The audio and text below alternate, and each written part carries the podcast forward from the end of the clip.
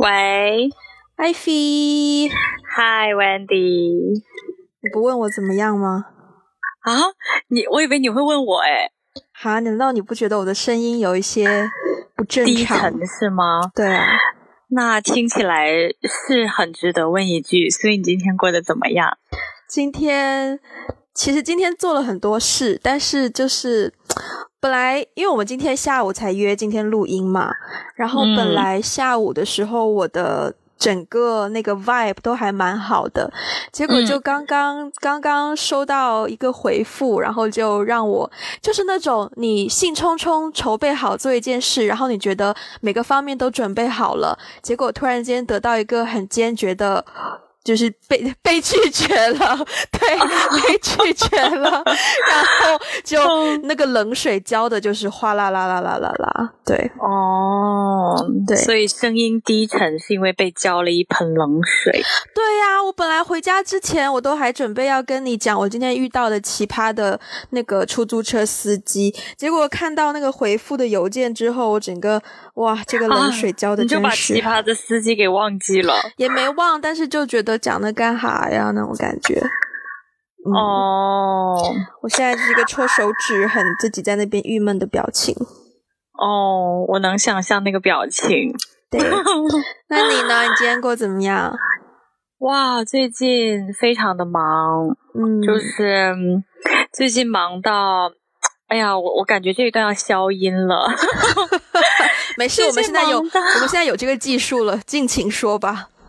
哦，OK，我最近就是忙到只有在拉的时候 可以回复回复朋友的信息，就是很忙，你知道，就是一直 一直就是一直在一个很忙的状态中，然后呢，我就只能那个，我昨天我今天今天早上起来的时候还看到一篇文章很好笑，他说那个快过年了，大家都很忙，然后教大家怎么在工作当中偷懒，然后有一个词哦，嗯，就是有一个词，那个词是一个技巧，就是上班偷懒、偷 上班摸鱼技巧。嗯然后这个词他们叫带薪拉屎，什么带薪拉屎？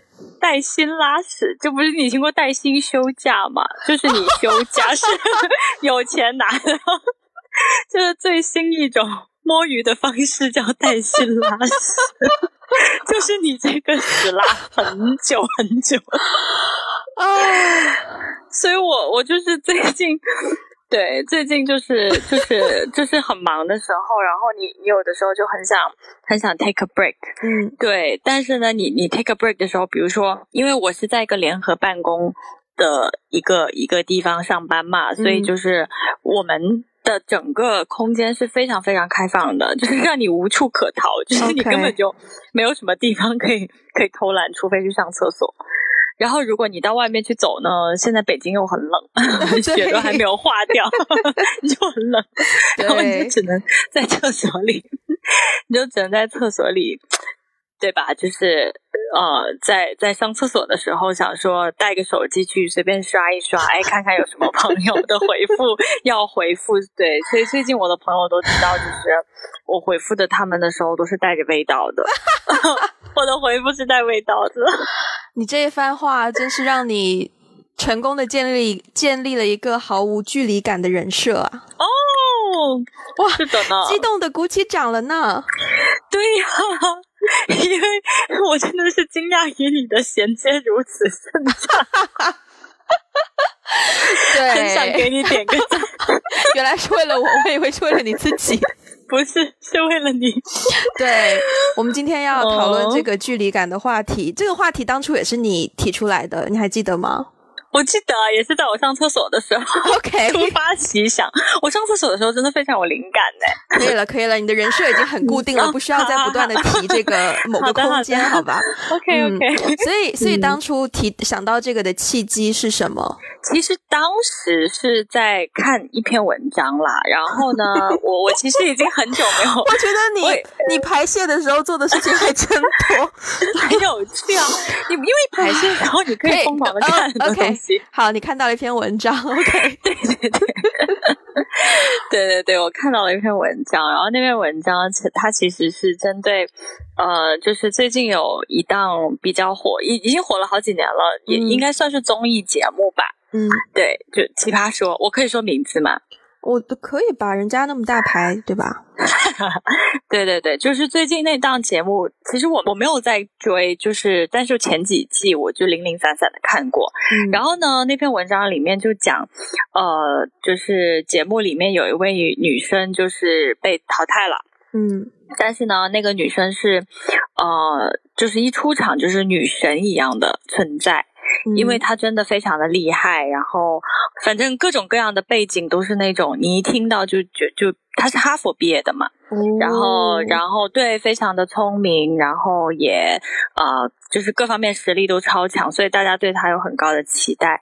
但是后来呃因为我没有追，就是那几期他出场的那几期我没有追，呃但是但是他就遭淘汰的时候就引起了一些呃争议吧。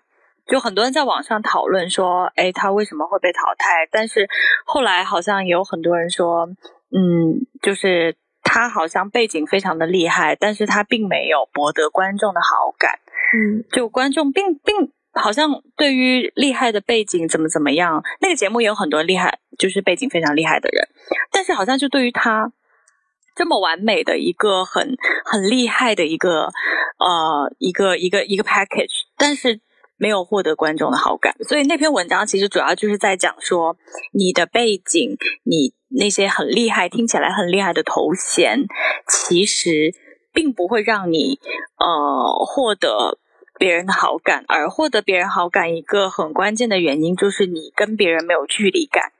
嗯。嗯，对，然后然后，所以我当时看到那个的时候呢，其实我脑海里有闪过一些人。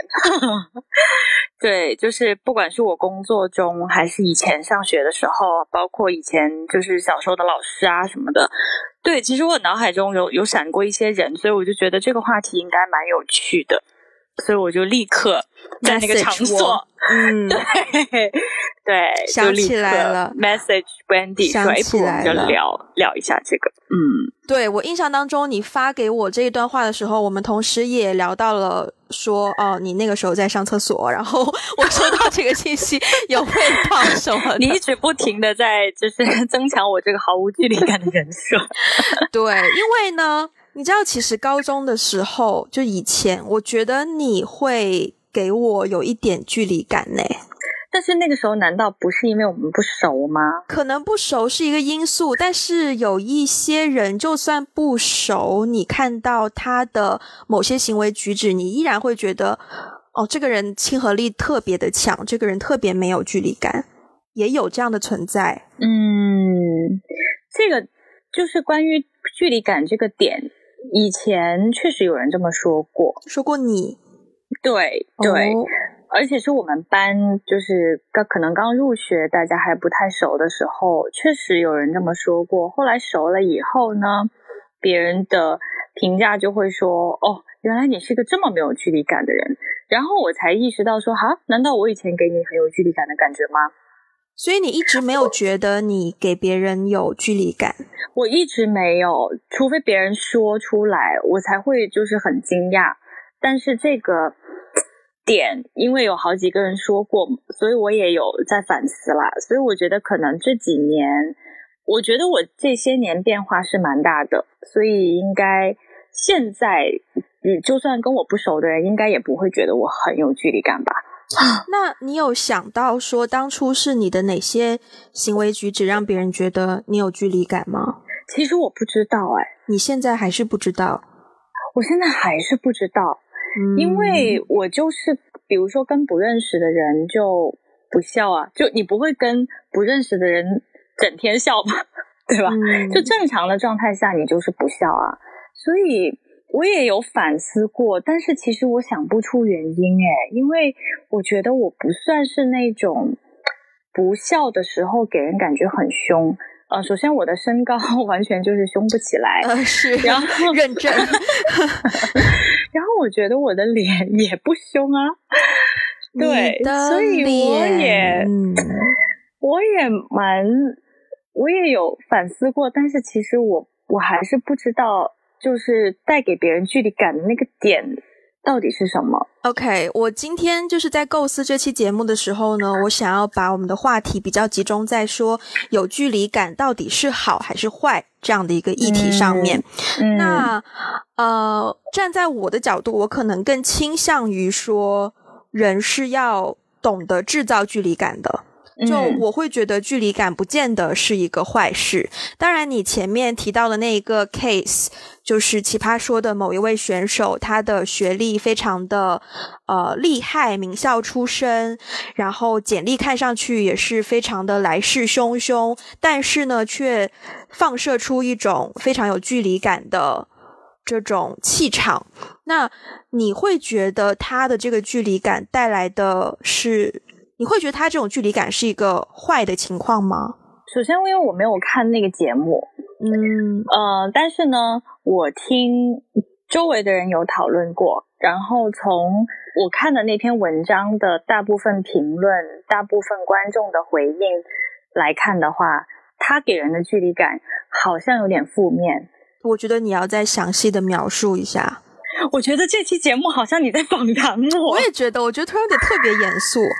突然之间变得好严肃哦！你突然，你突然之间变得好字正腔圆呢，完全不是以前那个你，怎么回事啊？你这期变得很有距离感。没有，这不是为了我们的节目着想吗？就我自己听前面的两三期节目做了一个反思，然后我觉得我们前面两三期。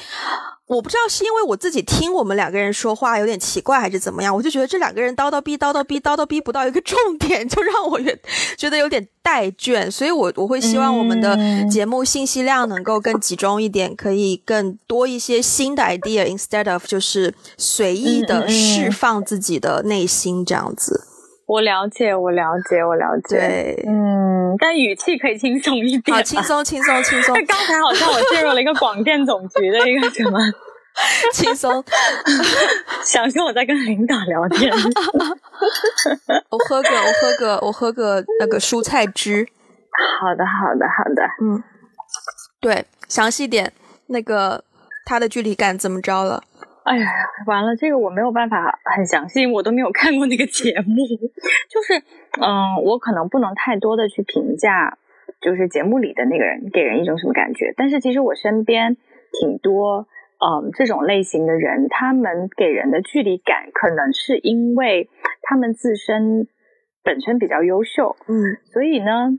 他可能没有故意在言语上，或者是在呃眼神啊，在动作上面去显示他自己的优越感，但是你跟他相处的时候，就是隐隐约约可以感觉到他有一种优越感，然后这种优越感是你无法逾越的，所以你就会觉得，嗯，可能我我很难跟他真的拉近距离，因为他似乎嗯有一种优越感。然后我觉得有有的时候优越感会变成一种距离感。同意，同意。那我想问，就以你身边你认识的这个人为例好了。嗯，你跟他相处的时候，他会表现出。呃，有的人有，有的人可能高高在上，他会对其他人表现出一种轻蔑啊，或者是不在乎。嗯。但是有的人他高高在上，他可以表现出一种我很在乎你的想法和感受，然后我会呃愿意说，我会努力尝试拉近我跟你的距离，但是你还是能够感受到他的优越感。你你觉得更倾向于哪一种？我不能，我不能完全说他一定是。某一种，因为我觉得它有一种介于两者之间，但是我想讲一讲第二种，OK，就是就是那种他你能感觉到他有优越感，但是他好像还是很努力的想要跟你拉近距离。有的时候啊，我觉得当他很努力的想要跟你拉近距离的时候，可能是一种伪装出来的善意，你 feel 得到？有的时候 feel 得到啊，嗯嗯，其实经过反思。我会觉得，曾经也有人跟我说过，我好像给别人有一种距离感，而且那个距离感是比较倾向于我刚刚说的第二种。就是跟我相处，通常大家都会觉得我很 nice，我很好相处。可是呢，会觉得再怎么好相处，相处到好像再好，都还是没有办法，就走到头了，就没有办法再进一步了，就很容易 feel 到那个边界。就我给别人的感觉是我的边界感比较强。嗯，对。但是呢，我。呃，我我这样自己夸自己是有点是有点奇怪啦。没事没事，尽管夸。但是就是真的在不同的圈子里面，很多人给我的评语都是 nice。嗯，就是你喜欢这个评语吗？我一方面是喜欢的，嗯，我觉得 nice 很好啊，就是 being nice，而且也不会说是那种。Too nice，然后就非常丧失自己的一些想法或者是决定，也不会到，也没有到那个程度。嗯，但是听多了就会觉得，Is that 就是觉得，Is that the only thing I got？嗯，会有这个感受。然后曾经也有，我忘了是大学的时候还是什么时候，呃，应该是大学的时候，对。而且是大一的时候，那个时候面试学校的一些组织，然后那个部门还蛮难面试的，因为有大概两三轮，然后又单独面啊、集体面啊什么的。嗯嗯嗯。呃，到了第大概二三轮的时候，我们就会分组嘛，然后每个小组就要选组长，然后。我当时选组长的方式，我我是我我被选上组长了，可是我被选上的方式是，我首先不是主动提出我要当组长的人，而是呃，当时我们组里面有一个比较性格比较 aggressive 的女生，然后她就比较积极主动的说啊，那就我来当组长吧，然后就会比较直接的给我们分配任务啊，规定时间呐，呃。规划我们的行程啊，blah blah blah，然后会比较直接的把他的意见丢给团队的人。然后呢，团队里面就有另外一个女生，呃，她会不太满意这个作风，就是那一位自愿当组长的同学的作风。但是呢，她会在我们的群组里面比较婉转，但是也。蛮直，就是 passive aggressive 的去回应他，嗯嗯，就两个人在 group 里面是会看到有一点点小对抗的。那我的角色呢，就是我会站出来，然后请大家平息，然后我们比较放下情绪，比较理性的去讨论这件事该怎么进行。好，我们出现了这个对抗的问题，我们要怎么解决？我是这样的角色，然后后来就被拱出来当组长了，嗯，是这样的。所以我的作用，我的作用。好像常常我在很多团队的作用都是一个情绪调和，或者是大家状态整合的一个功能。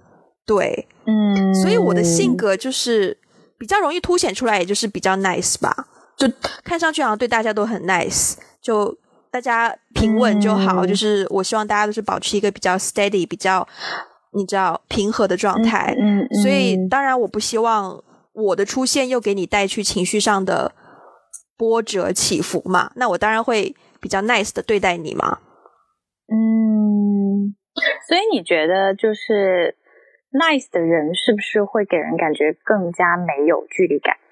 啊，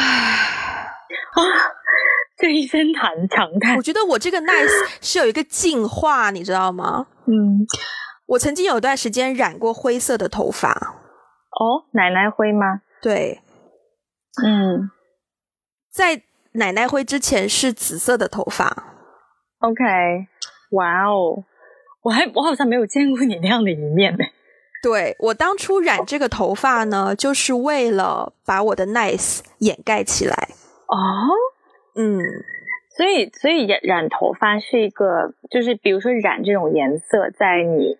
看来是一种比较离经叛道的行为，然后离经叛道的行为跟 nice 是有冲突的，所以你觉得通过这个角色，就是通过这个，就是造型的变化，会让你看起来不是那么 nice？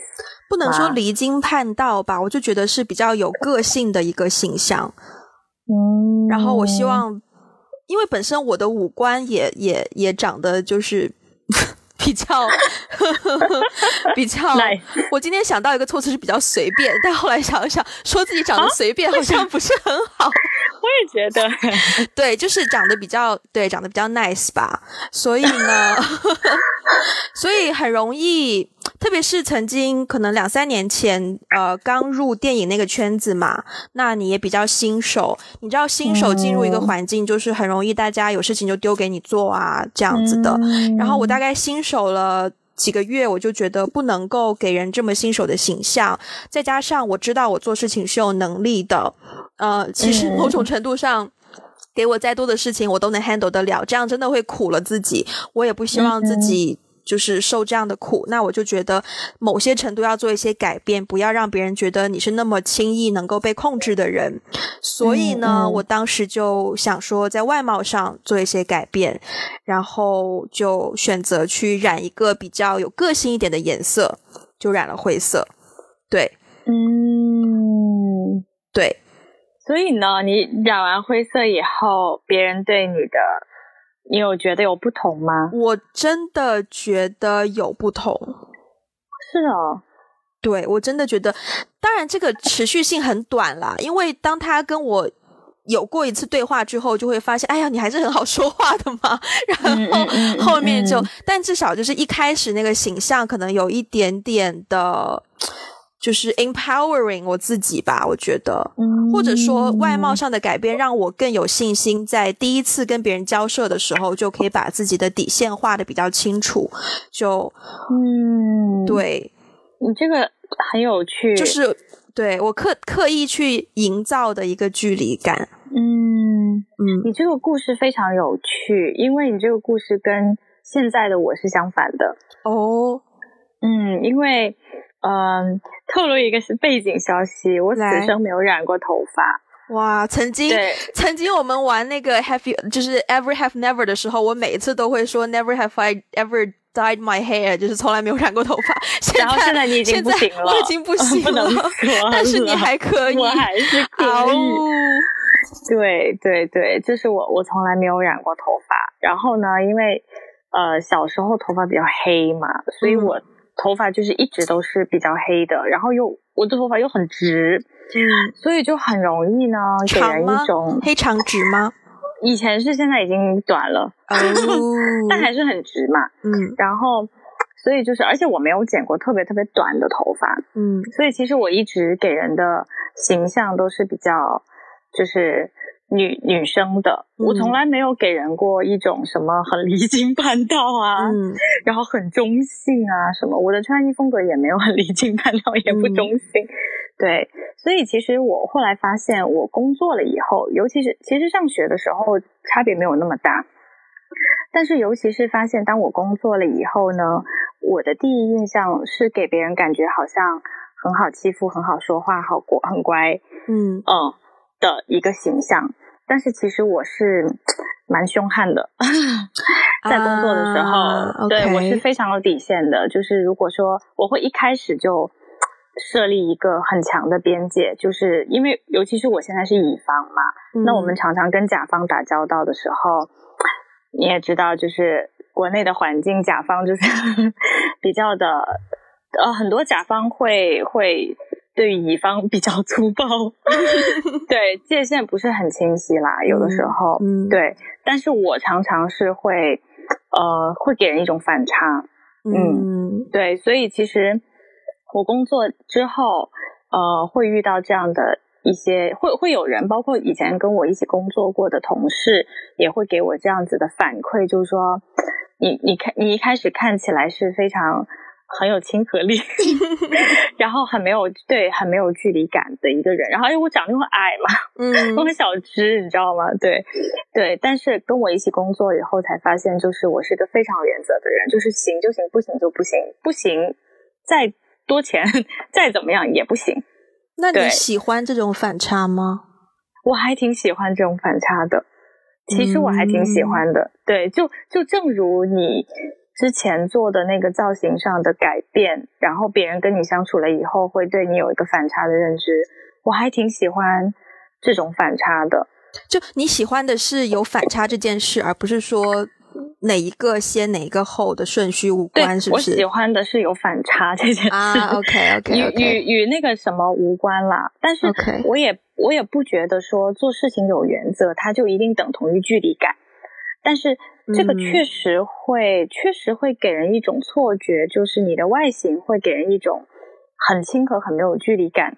但是当你一下子就是树立一个很清晰的原则的时候，对方就会一下觉得哦，你不好惹，嗯，对方就会一下子觉得说，哦，OK，好，你你是一个有很强边界感的人，那那我可能适当的要跟你不，就是不管是保持距离啊，还是还是怎么样，对方会立刻知道我的界限。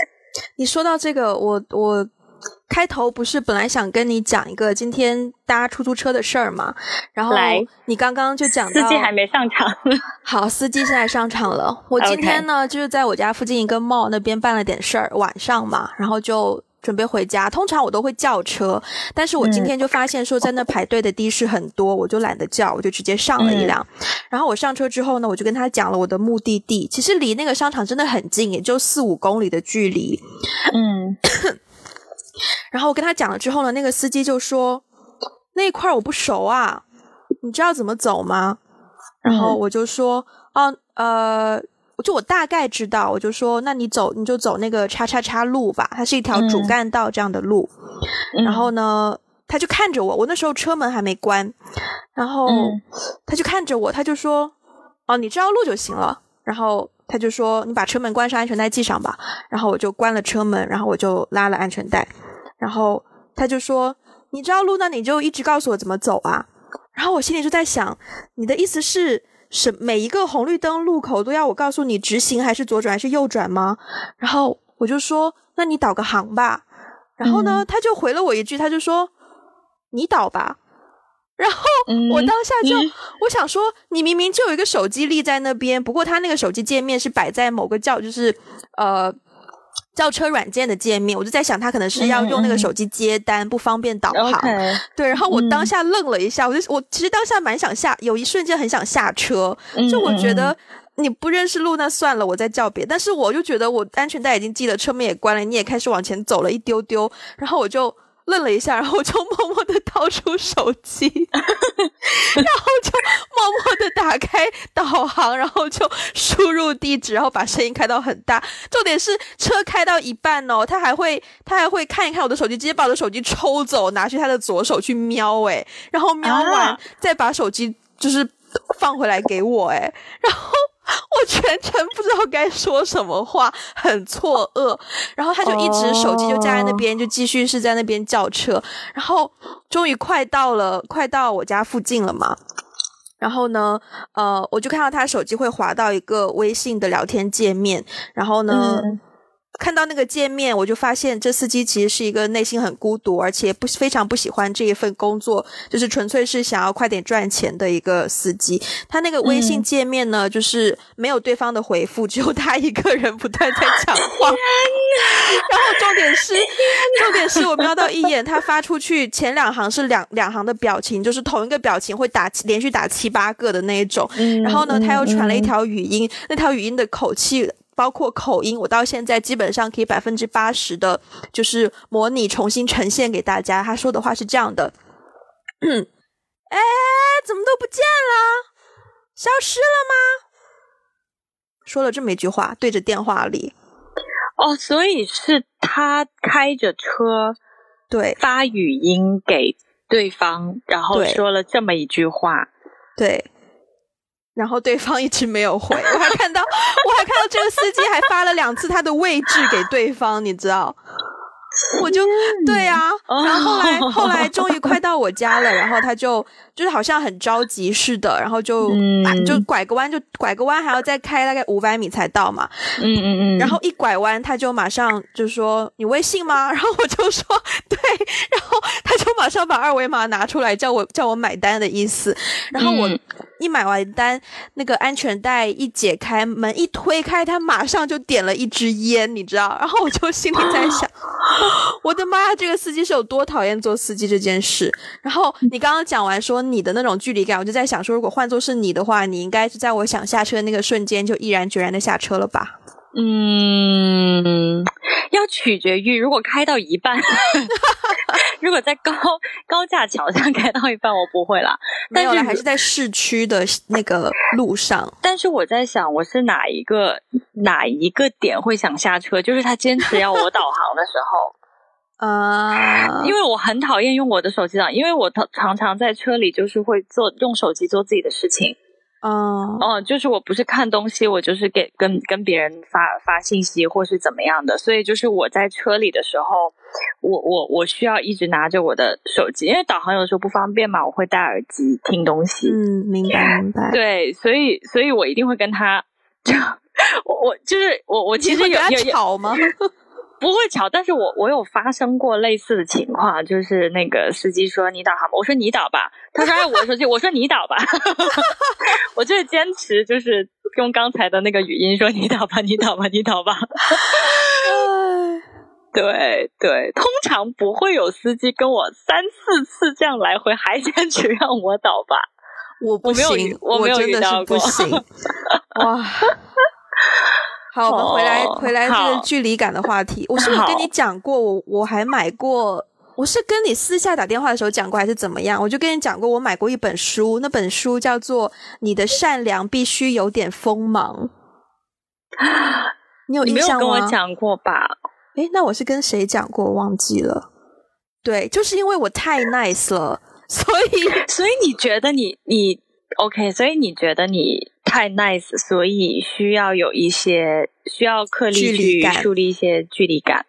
对，嗯，因为我觉得我的我的想法是这样的，因为常常工作的场合，很多时候大家就是。互相在有一些工作往来嘛，那其实是很容易踩到那条界的。就有一些工有一些工作可能是在一个灰色地带，可能他自己做也行，你自己做你做也行，或者是可能还有别的人可以做。那他如果觉得你就是那个非常容易接触的那个 go to，他可能当下反应就给你的话，那可能一而再再而三就一去不复返了。但是如果他第一次再去想做这个思考的时候，觉得说哦，when 可能他比较有个性，可能不会那么 容易接。就我是在想要给他营造这样的一个呃思考方式啦，就是如果对方觉得 Wendy 可能不会那么容易说话，他可能当第一不会想到 Wendy 而去这样对其他同事，当然不公平。但是就是 对，如果第一次不那么容易把我变成那个 go to 的话，那至少我可能负担从一开始就会稍微比较少，慢慢可能后来还是会叠加，因为他可能。迫于无奈，某一次交给你，然后发现哇，Wendy 不仅做得好，而且效率又高，而且人又 nice，那我以后都找他。可能后面还是慢慢会慢慢叠加，但是至少一开始的时候，后面我控制不了，因为我个性就是那样。但至少一开始，我觉得能够去营造这种 Wendy 可能不好相处的一个错觉。那嗯，对，至少就是我可以控制的范围。明白，你这个例子很有趣，因为我在工作中常常会遇到这些事情。是哦，嗯，因为因为就是可能刚刚入职的时候，尤其是真的是，尤其是我刚进一个新的公司，刚入职的时候，我不知道是我脸上就是写着“好人”两个字，还是刻了纹了“好人”两个字，就是。就是很多人，就是一见到我，或者是说跟跟我成为同事之后，就是非常的会，嗯，以一种前辈。的语气来跟你讲，哎呀，小姑娘怎么怎么样，公司里面怎么怎么样，什么什么，然后呢，就会伴随着一些突然之间，你都跟他还不是很熟，然后你可能也就跟他见过一次，打过照面，然后他突然之间有一天就会找你说，啊，我有一个什么什么，可不可以请你帮忙？就其实那个事情是他的工作。嗯，然后他也不会问你说现在忙不忙啊，或者怎么样，他就会先，他就会在刚认识没见过几次的时候。就会给你发一个东西，然后就说那个啊，那个可不可以请你帮个忙啊？怎么怎么样？我打开一看，全是他的工作。哇，会会有会有这种情况，就我还蛮常遇到这种情况。所以为什么其实，在前几期节目里面，我们在聊关于拒绝这个话题，我觉得我的拒绝我真的非常有经验，就是在拒绝别人这件事情上，因为我太常遇到这些事情了，所以。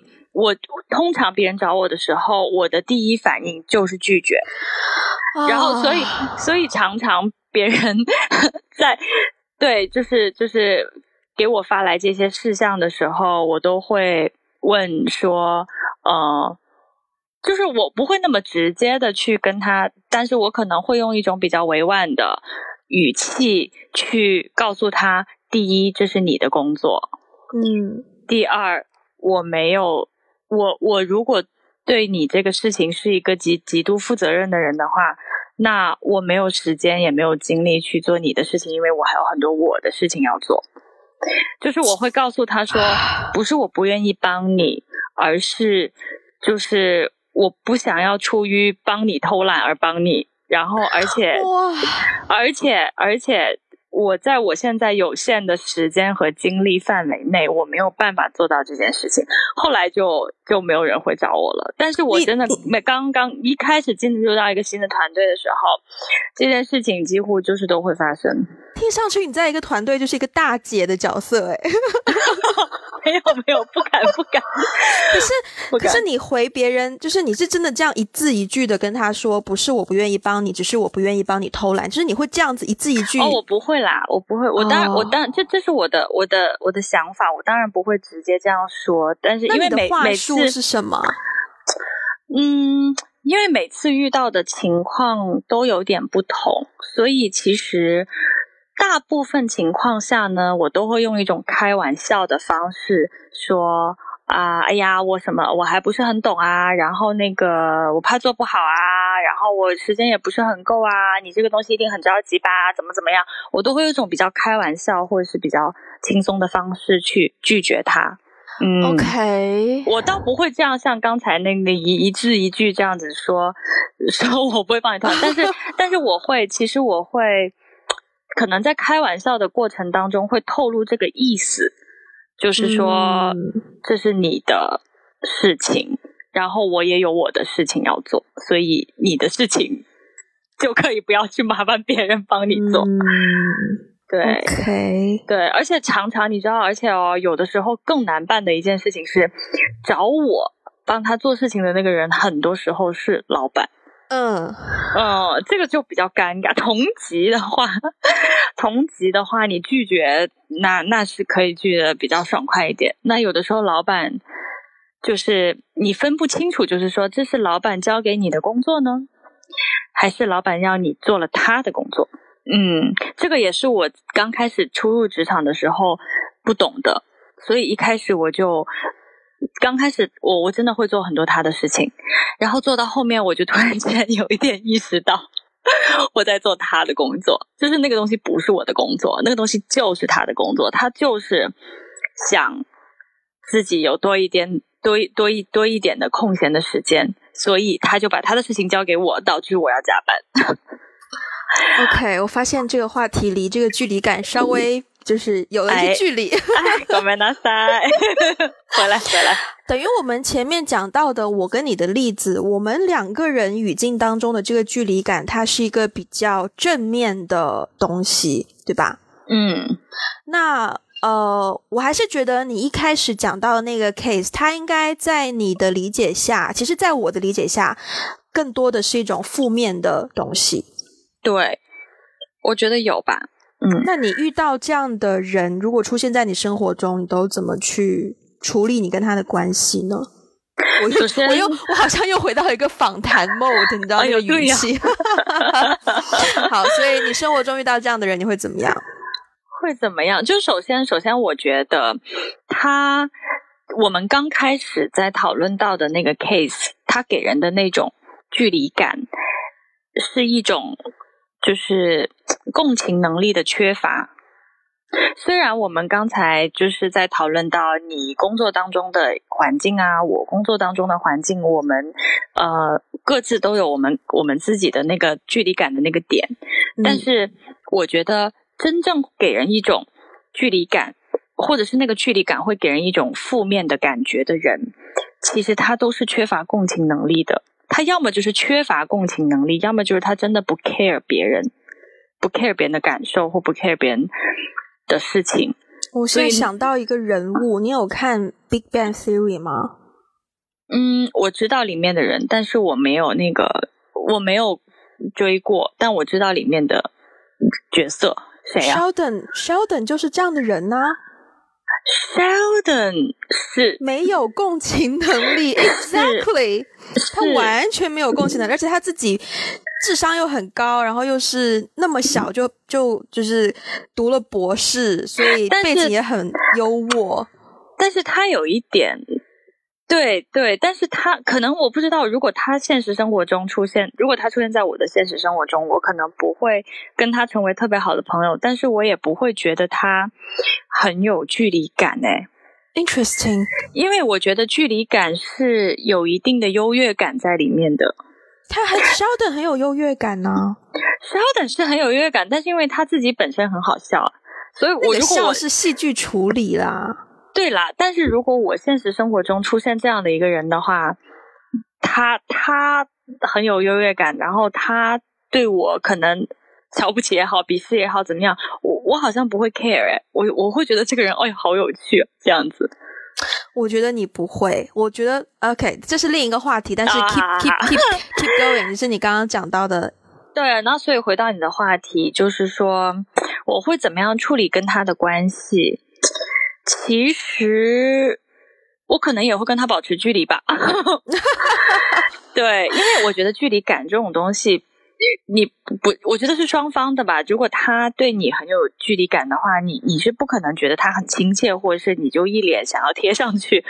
我觉得关系都是双方的，所以我可能会跟他处理关系的时候就客客气气的，对啊，客客气气的咯，就是友好一点。但是我，想问，嗯，我可能不会跟他很亲近。你觉得？那我现在所想象到的这个比较负面的距离感呢，是当事人并非刻意，是刻意制造的呢，还是并非刻意制造的呢？嗯我觉得要分情况讨论吧。有刻意制造的，也有 OK，有刻意刻意制造的，有令人讨厌的，也有呃，你没有什么感觉的。嗯哇，这样讲又太理性了。我我倒是觉得，其实不会有人非常非常刻意制造那个距离感吧。对，我觉得我有遇过这样的人。是吗？我现在现现在社会，反正就是我遇到的，就是工作当中或生活当中，就是遇到的任何一个人，我已经很少遇到那种说他很刻意的在制造一种距离感，除非他是就皇亲国戚，要跟嗯平民百姓拉开距离。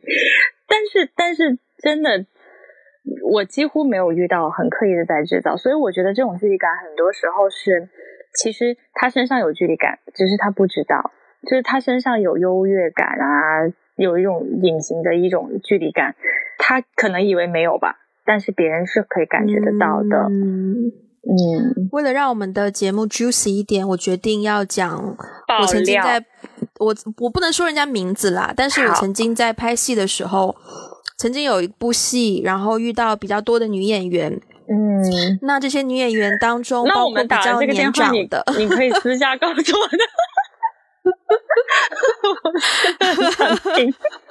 呃，我先讲完，你再看你有没有兴趣吧。因为我的料通常也不是多厉害的料啦，哦，其实。子，对，就是曾经那一部戏有呃有一位女演员，她资历比较深，就比较年长，嗯。然后另外几位的当中一位资历比较浅，就比较年轻，但是嗯。名气也不小啦，就两位名气都挺大的。那嗯。在这两个人的身上呢，我就体验过截然不同的两种距离感。呃，哦首先，首先比较年长的那一位呢，他很会做人。呃，嗯他当时我们拍他的戏，可能就只有几天，四五天吧，三四嗯天。他的档期也比较难瞧，所以他的戏都集中在一起三四天。嗯，然后呢，他出现在现场的每一分每一秒都是有用的，嗯就是 either 是在拍戏，要么就是在跟导演讨论，要么就是在为剧组的工作人员，或者是跟其他的演员在交流，或者是给工作人员带去一些可能欢笑啊，或者是好的氛围啊，或者是带来一些零食啊，就是我们在片场会说，我忘了这个是在。大陆的剧组会用还是香港的剧组？就是如果有演员或者是哪一位工作人员或者制片人什么的买了饮料或者吃的，请所有的剧组人的吃，就是说某一位演员的万岁。哦，对对，会有个这样的说法。然后呢，那一位非常资深的演员呢，他来的第一天就做了这件事，就直接叫他的助理摆了两张桌子，然后桌子上就全都是不同的零食，就是给我们剧组所有人吃的。然后呢，他不拍戏的时候呢，他会在自己的房间，任何人都见不到他，嗯，除了他的助理。对，然后呢，他一出现呢，就会是非常的。善良，然后非常的好相处，然后他呃排戏的过程当中也会是呃假设自己有做的不好啊，就会哎呦怎么这么笨呐这样子一个给自己开个玩笑，然后就带给大家欢笑这样一个角色，所以他在现场的每一分每一秒都觉得哇那个氛围非常的非常的 cozy，非常的舒服，跟他工作很开心。然后呢，他杀青之后，我才发现他其实出现在现场的时间真的不多。嗯，他更多的时间是把自己关起来，嗯，但是他出现的时候呢，就是非常的 positive，非常的，就是那个形容词非常的有用，嗯嗯嗯，然后我就觉得哇，这是一种距离感呢，他其实是刻意在营造那个距离感呢，但是你并没有觉得他这个人是有距离感的，嗯，反而他用这种刻意营造距离感，完成了一个他非常好相处的人设。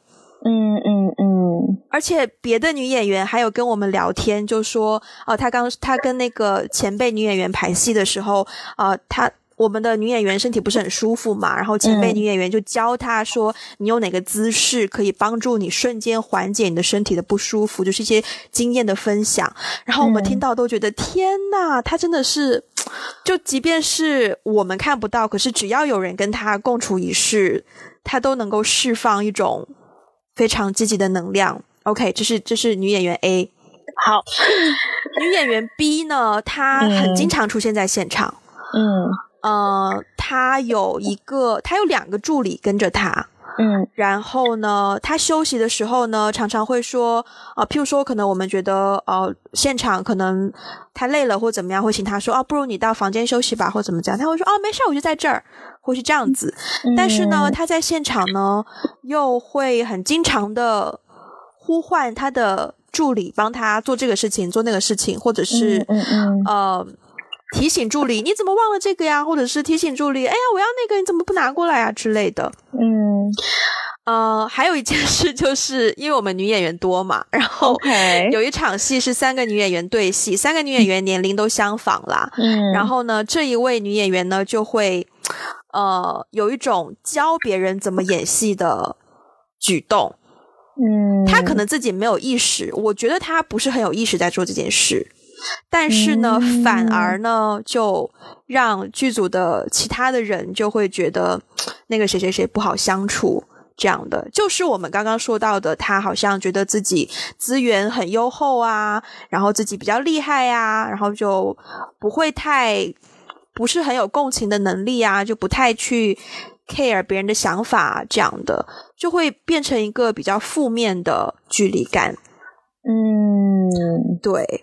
曾经在剧组就体验过这两种，好有趣诶！我突然在，我突然突然，刚才你在分享这个故事的时候，我突然有个启发。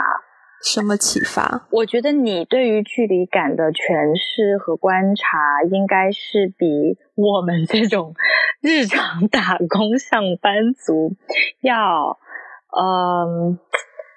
不能说深刻，但是但是会更加的敏锐和特别，因为你身处的那个环境，因为你会接触到一些明星，对，其实他他们对公众人物，公众人物他是必须要有一条线去分开的，就是我在公众面前是一个什么形象，我私下里是一个什么样的形象，所以。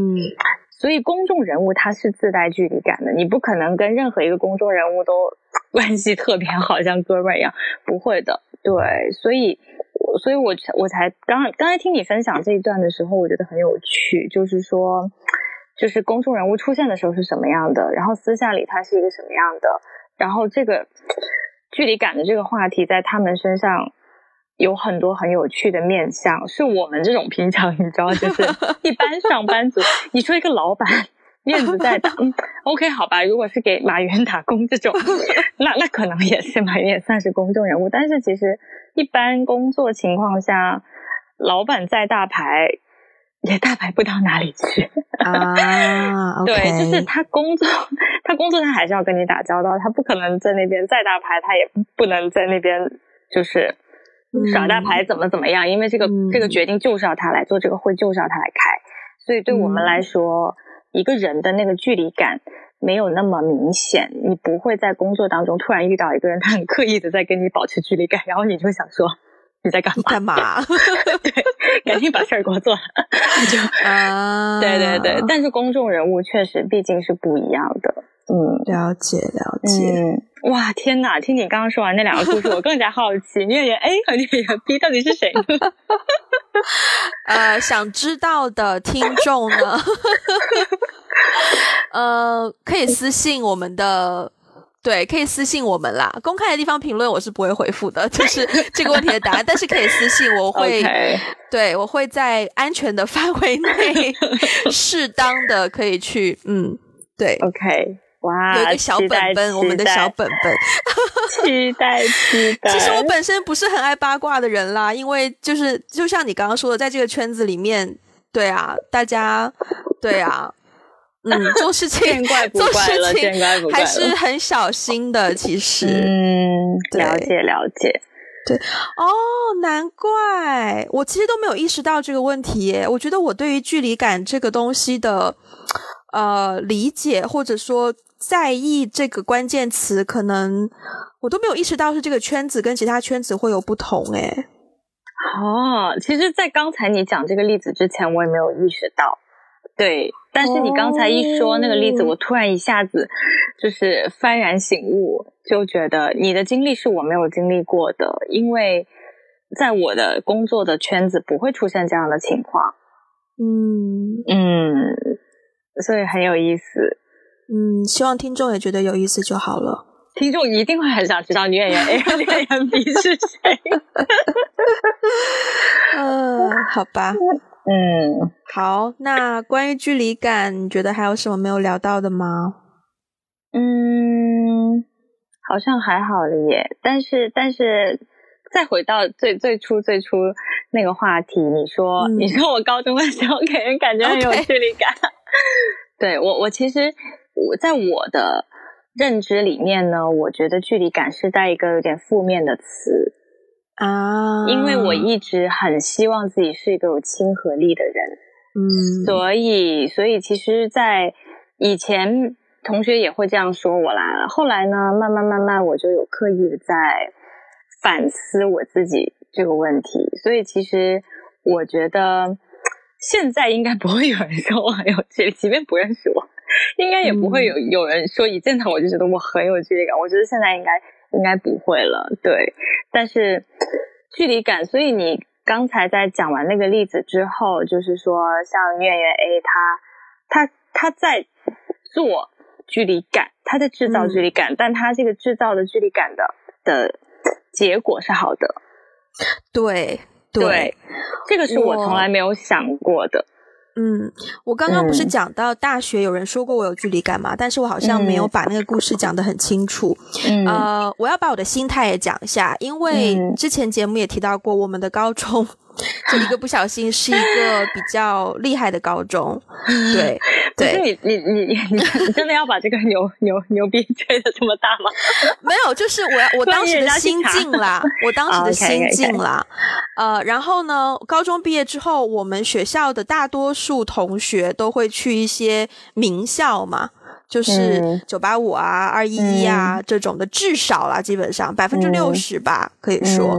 那我呢就很不幸的是百分之四十 没有去到九八五、二一一，或者是国外的常青藤，或者是呃像艾菲一样有一个 就是对外国学校这样的经验，我就很不幸是没有的。我当时呢就去到了呃。其实当时有个心理落差，就是我去了一个二本，当时还是二本叫二 B 的学校，就二本 B 级。我我忘记那个术语怎么讲，反正就是 level 不是很高的一个学校。嗯，所以我去到那个学校之后呢，我那个优越感真的油然而生。我真的觉得我不该，我真的觉得，呃，我凭就是凭什么？嗯，就是我明明是。名校出身，结果却来到这样的一个环境。我曾经真的是放不下，有一点放不下身段，所以在很多场合，哪怕我性格很 nice，可是我心中都还是渗透出一种我觉得我比你们厉害这样的。嗯，光芒，对，当时就有一个学长提了我一下，然后呢，他提了我一下之后，我也后来慢慢的就发现，我真的有这个问题，就是我还有一种不甘心在我的我的骨子里，就是不甘心曾经那么好的学校，然后现在却呃好像没有那么好了，这个不甘心也陪了我挺久的，导致我其实丧失了非常多好的成长的机会。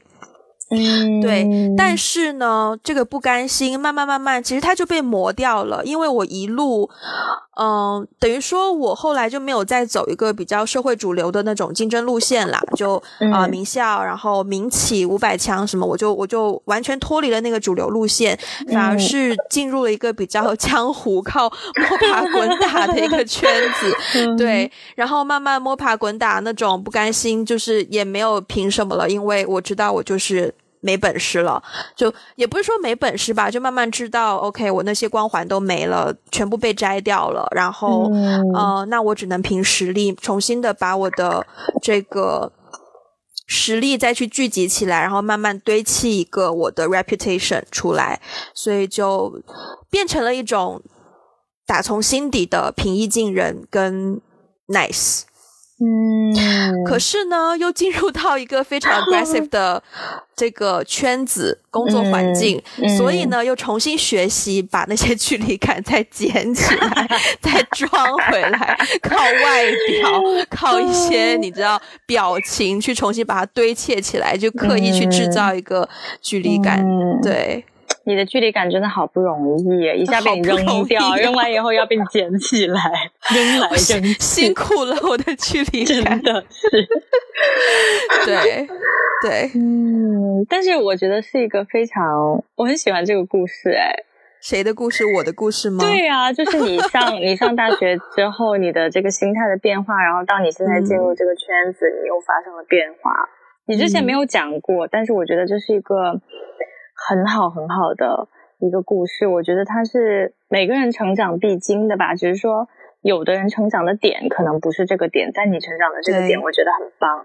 嗯，对。其实我也有这种感觉，对，就是就是我真的我觉得距离感这东西，当你开始去刻意的去思考它的时候，你就变得很不自然。嗯嗯，然后我也是，就是在刚入大学的时候，我的心里。不不是不是，其实不是落差，但是是另外一种心理。直到工作之后，我还是有一种心理上的落差，就是我很容易跟别人比嘛。对我就很喜欢跟那种主流的比，你知道吗？